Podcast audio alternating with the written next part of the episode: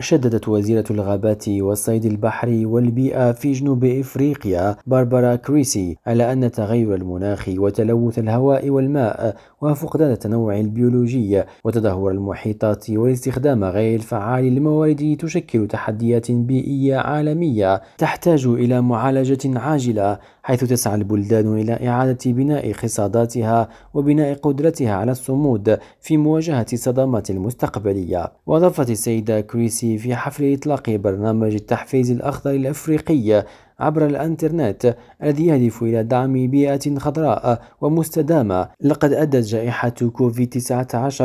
إلى زيادة الوعي العام بهشاشة النظم الطبيعية وأهميتها لرفاهية الإنسان إلياس خلفي ريم راديو جوهانسبرغ